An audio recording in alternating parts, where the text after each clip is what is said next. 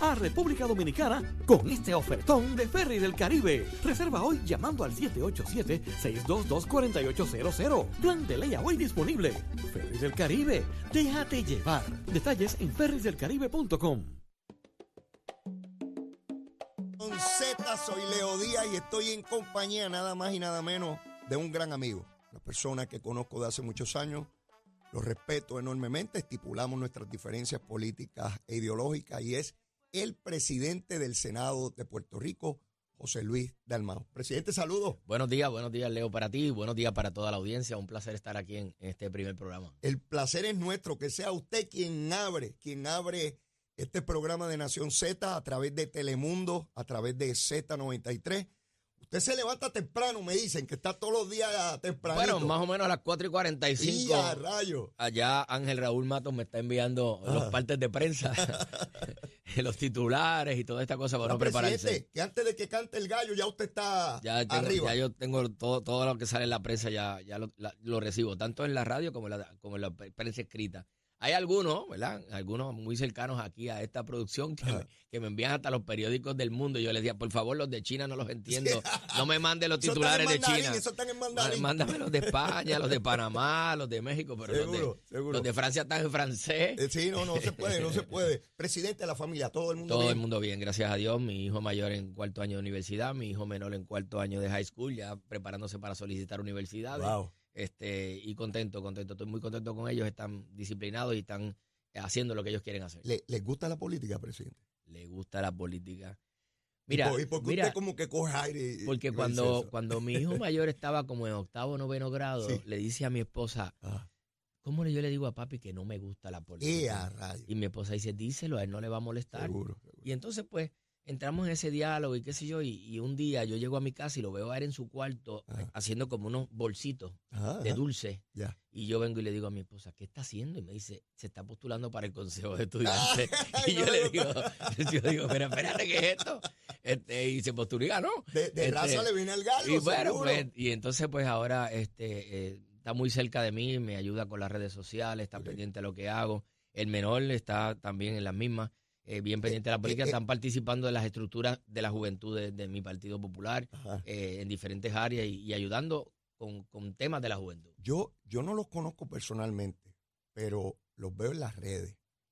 Y ese menor, ahí usted las va a pagar todas. No se ría, no se ría. Ese menor, ese, ese pica, ese pica y muerde. Yo, yo lo he visto y, y ciertamente tiene, tiene algo, tiene un ángel especial para la política. A lo mejor yo no estoy por este mundo cuando él esté en sus cosas, pero yo, yo ve- veo algo Mira, Leo, particularmente en ese joven. uno se siente orgulloso de sus hijos, Seguro. pero mi- mis hijos son bien disciplinados. Ya. Pero una cosa que a veces a mí me sorprende positivamente, ¿verdad? Sí, no eh, salieron al papá. No salieron al papá, definitivamente. Yo tengo mi disciplina, pero no a ese No es- no es extremo. extremo. Mi, mi hijo tiene pues notas de A, eh, ambos, pero bueno. entonces llegan a la casa, hacen sus asignaciones, después se van a practicar deporte, Qué bueno. se destacan en los deportes, regresan otra vez a hacer sus cosas en computadora, eh, su- sus labores. Mi, mi hijo mayor en la universidad pues tiene su- sus cosas, ya tiene su propio negocio eh, por Instagram. También. Sí, Wow. el menor pues está en diferentes, está en la Cruz Roja, está en ayuda humanitaria, está, hace diferentes cosas y, y nos hace sentir a mi esposa muy bien orgulloso. Eh, presidente, eso no se da por casualidad. Yo soy padre de tres, un varón y dos niñas. Eso depende de la formación y los valores que se le da en el hogar. Y si algo todo el mundo me dice, el tipo de padre que usted es. Y, y yo lo felicito por eso. Gracias.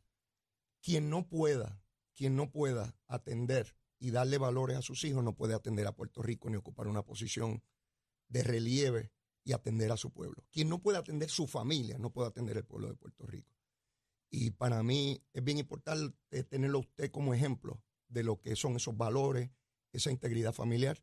Y lo felicito, lo felicito Gracias, por gracias. esos dos jóvenes que ciertamente van a dar mucho de qué hablar, mucho de qué hablar. Presidente, a usted le ha tocado algo que ningún presidente del Senado le había tocado anteriormente. Ninguno. Por primera vez, tenemos un Senado donde no hay una mayoría absoluta de ningún partido político. Usted, junto a su delegación, conforman 12 legisladores, pero se necesitan 14, 14 para aprobar. aprobar cualquier legislación allí. Por tanto, usted tiene que procurar identificar dos legisladores de cualquiera de las De delegaciones cualquiera. que esté disponible para adelantar legislación. Eso me ha hecho tomar más café durante el día. Eh, Me lo imagino, presidente, porque es uno teniendo una delegación completa y se hace muy difícil en un caucus aprobar legislación. Yo quiero que usted me describa cuáles han sido los mayores retos en estos tres años lidiando con una situación tan difícil, estructural como esa.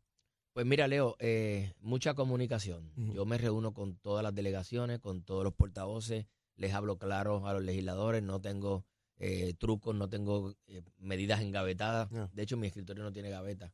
Este, y, y la realidad es que han habido momentos bien tensos. Por ejemplo, la aprobación del presupuesto, el último presupuesto, yo no contaba con los votos. De hecho, se, se viraron dos votos que yo hacía seguro eh, por, por razones que no, no vienen al caso ahora, porque yo las encuentro eh, que, que no eran razonables, pero estaban ahí. Y bregar con la idiosincrasia de cada uno ¿verdad? y de cada partido. Eh, y, y a mí me dio con ir a votar sabiendo que no tenía los votos.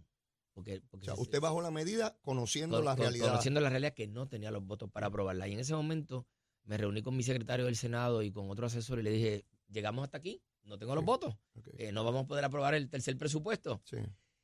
Y algo me dijo que esperara. Y entonces me fui a la oficina, dejé la sesión en receso Ujú. y, y esperé que la Cámara votara primero. Y cuando la Cámara votó primero que lo aprobó, aparecieron los votos en el Senado y se aprobó. ok. O sea, ese, ese, ese lapso, yo, yo le doy gracias a Dios porque yo no sé cómo fue que sucedió, que, que algo me dijo, no votes todavía. Espera que el cuerpo hermano vote y que todo el mundo vea lo que está pasando allá para que entonces acá puedan reaccionar y poder tener los votos y así fue. Y así se han dado muchas circunstancias. El plan de ajuste de deuda que, que nosotros exigíamos unos 10 puntos, que no hubiese recorte a las pensiones, que hubiese dinero para la universidad. Ese, ese plan vino a firmarse prácticamente en la terraza de mi casa, sí. eh, después de unas conversaciones con diferentes partidos y diferentes eh, personas del ente gubernamental, del gobierno, ¿verdad? Estaba el secretario de Estado, sí. eh, y otros más. Y, y ese diálogo tiene que existir. Tenemos diferencias, sí, las van a haber, pero si queremos adelantar las causas de Puerto Rico, tiene que haber comunicación. Y este ha sido un Senado bien inclusivo, bien abierto. Todos los eh, partidos presiden comisiones, tienen presupuesto, no se engavetan medidas. A veces a mí me dicen, pero ¿por qué bajaste la medida? Pues que yo no la voy a detener. Ujú. Si tiene informe, la vamos a atender. Si tiene los votos, se aprueba. Si no tiene los votos, ahí acaba. Pero no voy a detener medidas porque sean de un partido eh, distinto al mío. Y eso ha sido, yo creo que la diferencia en cómo poder manejar y ganar credibilidad. Cuando yo necesito eh, que se atienda algo, yo voy donde los demás, le explico, trato de convencerlos para lograr su voto y gracias a Dios, pues muchas de esas legislaciones importantes como lo fue la reforma laboral, el aumento del salario mínimo, los presupuestos balanceados, la ley de foránea, entre otras cosas, hemos contado con gran, gran cantidad de votos. Eh, yo no te diría que unánime, que uno de los proyectos de la ley de foránea fue unánime, Sí. que conseguir una unanimidad Sí, no, con es- cinco partidos y un independiente, pues no está fácil. Pero, pero sí hemos contado con buena comunicación y con buenos eh, diálogos, ¿verdad? Hay una enmienda, podemos aceptarla, la aceptamos. Damos un paso al frente, damos un paso atrás hasta lograr que tengamos los votos para aprobar. Una de las cosas que más controversia pública ha generado en torno al Ejecutivo frente al Legislativo eh, y particularmente el Senado ha sido el asunto de, lo- de los nombramientos, ¿verdad? Eh, que se ha dilatado la consideración de los mismos, se ha sido arbitrario el, el no confirmar eh, funcionarios. ¿Cómo usted se siente con relación a ese tema? Pues yo pongo mi récord encima de la mesa. Ok. Nosotros le hemos confirmado al gobernador 346 nombramientos. Ujú. Le hemos rechazado 15. Y cuando digo hemos, con el voto de todos los partidos. Sí, sí. Porque, por ejemplo, la procuradora de la mujer no tenía los votos de la delegación Del del Partido PNP. Nuevo Progresista. Yo le dije, gobernador, no hay los votos y él los retiró. Se han retirado otros Mm. por diferentes razones. No tienen la planilla, no quieren someter su información financiera. Nosotros en la comisión de nombramiento no tan solo le hemos dado tiempo Sí. para que cada nominado vaya y se reúna con los legisladores. No hemos descargado nominados para, para derrotarlos. Le hemos dado la oportunidad de que puedan llevar su agenda, que puedan convencer a los legisladores de obtener el voto. Y muestra está que el gobernador tiene su gabinete conformado, ¿verdad? Tiene su secretario de Justicia, tiene su secretario de Estado, tiene su secretaria de Educación. Que dicho sea de paso, la controversia con la secretaria de Educación no fue por ella, fue porque el gobernador le pide la renuncia al secretario que estaba y entonces pues eh, se surge una controversia en el- y, y nos pidieron que le diéramos espacio para abrir las clases y así se hizo. Este, cuando ya sometió toda su documentación, se bajó el nombramiento y obtuvo los votos. Y esto de los nombramientos, pues se ha tornado un poco quizás más público por unos nombramientos que son eh, bien importantes. Por ejemplo, el, el nombramiento del PRITS. Este, era bien importante para el gobernador, pero, pero la persona no tenía los, los requisitos y así se lo hicimos saber. El gobernador lo volvió a renominar y entonces pues el Senado lo, lo rechaza. Eh, así que 15 nombramientos han sido rechazados, se han retirado otros y hemos confirmado 346. Ahora, hay unas plazas que el gobernador las ha dejado interinas y no las ha llenado. ¿verdad? Hasta ahora nominó hace poco la secretaria del DACO, llevaba un año en interinato. La procuradora de la mujer hace más de un año. Va- Vamos a repasar algunos de Eh, esos nombramientos, eh, presidente, porque ciertamente hay unos que, que llaman más la, La Comisión Estatal de. Elecciones, Exacto, el Contralor. claro. Vamos, vamos a ir brevemente a una pasa, pero no se lo pierda que aquí está el presidente del Senado, José Luis Dalmao. Somos, somos una mirada fiscalizadora sobre los asuntos que afectan al país. Nación Z, Nación Z. Por Z93, somos su noticia.